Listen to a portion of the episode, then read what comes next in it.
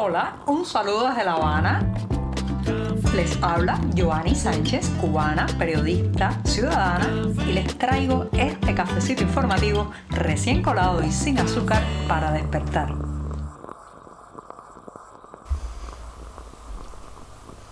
Muy joven todavía está la semana informativa. No tiene ni una sola arruga ni una sola cana en este martes 25 de abril de 2023 en que La Habana ha amanecido nublada pero con muchísimo calor ya y muy poco transporte aquí en la capital cubana. Así que me voy a tomar este primer sorbito del día para después pasar a comentarles los temas principales de la jornada. Ya voy con este sorbito.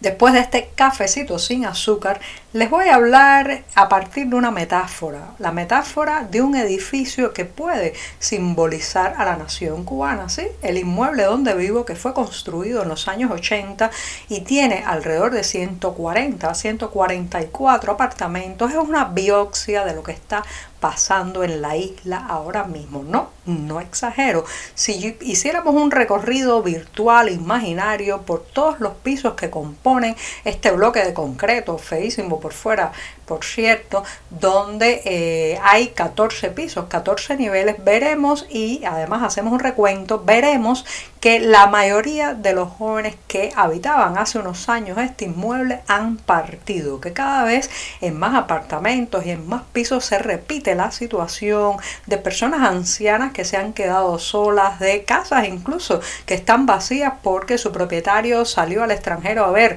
si podía buscar fortuna en otra parte también se da mucho el caso de personas que tenían hace unos años cierto estatus económico, pero simplemente la devaluación de la moneda nacional, la inflación los ha reducido a la miseria. Si eso está pasando en un inmueble, en un edificio de La Habana, que es además la capital cubana, imagínense cuando traspolamos esa situación al resto del país.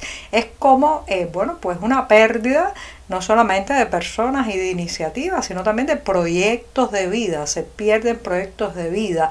Eh, a veces tengo la pesadilla de que unos pocos nos vamos a quedar en este bloque de concreto, estarán vacíos los pasillos, vacías las casas, y esa pesadilla la, eh, digamos, la extrapolo, la, la extiendo a mi país donde me da mucha pena lo que está pasando porque simplemente va a llegar un momento si la situación migratoria sigue así en que en los puestos claves, en los cuerpos de guardia, en los hospitales no va a haber suficiente personal para una emergencia. Ya lo estamos viviendo, lo estamos viviendo frente a las aulas, lo estamos viviendo en los centros hospitalarios, en los puestos también de ingenieros y expertos en temas tecnológicos que la gente va eh, menguando, la gente con capacidades, con una profesión, con una calificación va menguando y bueno, pues todo eso está pasando también en todos los sectores, el que recoge la basura, el que transporta las frutas y los vegetales del campo a la ciudad y en mi edificio donde cada vez quedamos menos y además quedan los más viejos. Como hongos después de la lluvia, en los últimos años han proliferado muchos portales y sitios digitales que se dedican a ofrecer productos, fundamentalmente alimentos, para que los emigrados cubanos los compren y les llegue a sus familiares en la isla. Esto forma parte, señoras y señores, del mecanismo de coacción sobre la emigración, en que, bueno, pues el exiliado se convierte prácticamente en la persona que mantiene y alimenta a sus parientes en la isla, dado que la situación económica de los que vivimos dentro de Cuba, pues no da para sostener, digamos, un suministro estable de comida, productos de aseo, medicamentos, insumos de todo tipo. Los salarios cada vez sirven para menos, las pensiones ni hablar, y las tiendas están bastante desabastecidas, así que los productos se han refugiado, digámosle así, en estos portales online donde se paga en divisas, en dólares, en euros, en monedas que realmente funcionan y no el tristemente célebre peso cubano. Bueno, pues si usted recorre alguno de esos portales encontrará quizás una sección que se llama algo así como lo más vendido, que son los productos que se han adquirido en las últimas horas de en un volumen mayor y llama la atención ¿Qué es lo que más se repite en esos listados? Bueno, se repiten productos como aceite vegetal, mayonesa, galletas dulces o saladas, pollo congelado y también, eh, bueno, pues otras mercancías y alimentos, digamos, eh, más baratos como las salchichas, el picadillo de pavo, pero eh, sorprende bastante el tipo de alimentos que se compra desde fuera para la familia en Cuba. Son alimentos realmente, muchos de ellos, de, digamos, un valor nutricional cuestionable. Se compran muy, poco, muy pocos productos al estilo como frutas, vegetales, productos frescos y sin embargo se prioriza lo más barato, pero digamos que pueda durar en el tiempo, que se pueda espaciar en varios momentos a la mesa.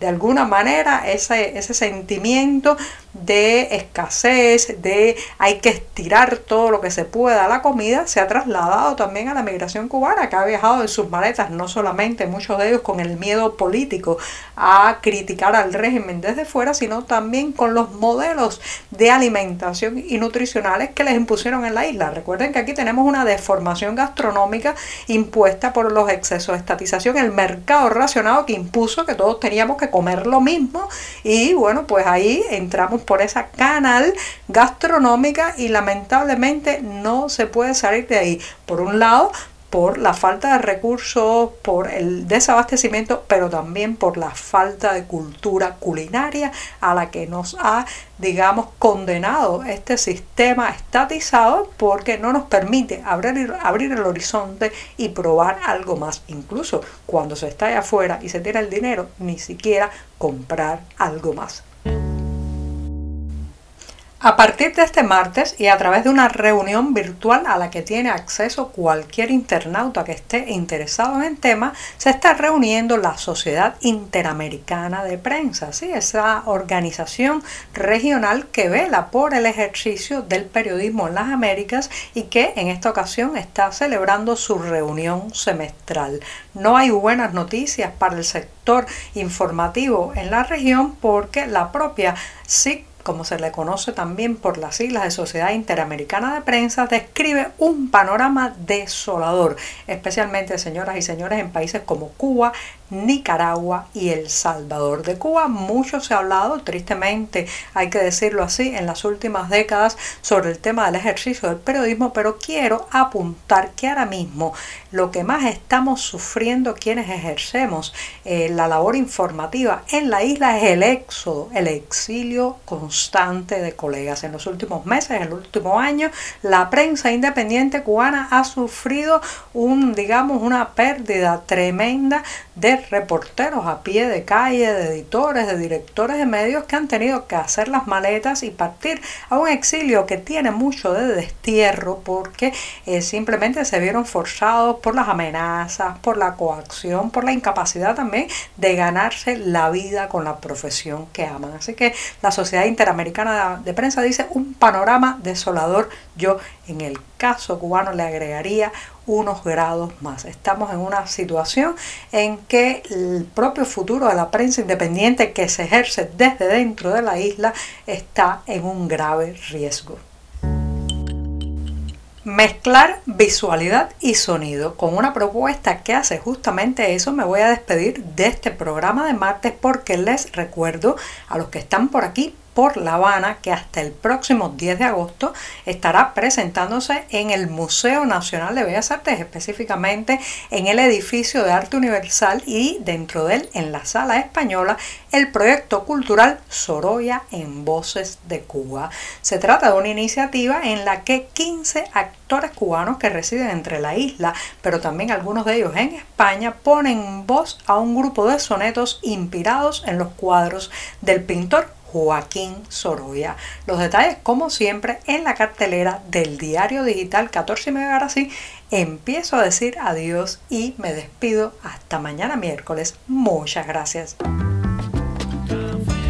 Por hoy es todo. Te espero mañana a la misma hora. Síguenos en 14medio.com. También estamos en Facebook, Twitter, Instagram y en tu WhatsApp. No olvides, claro está, compartir nuestro cafecito informativo con tus amigos.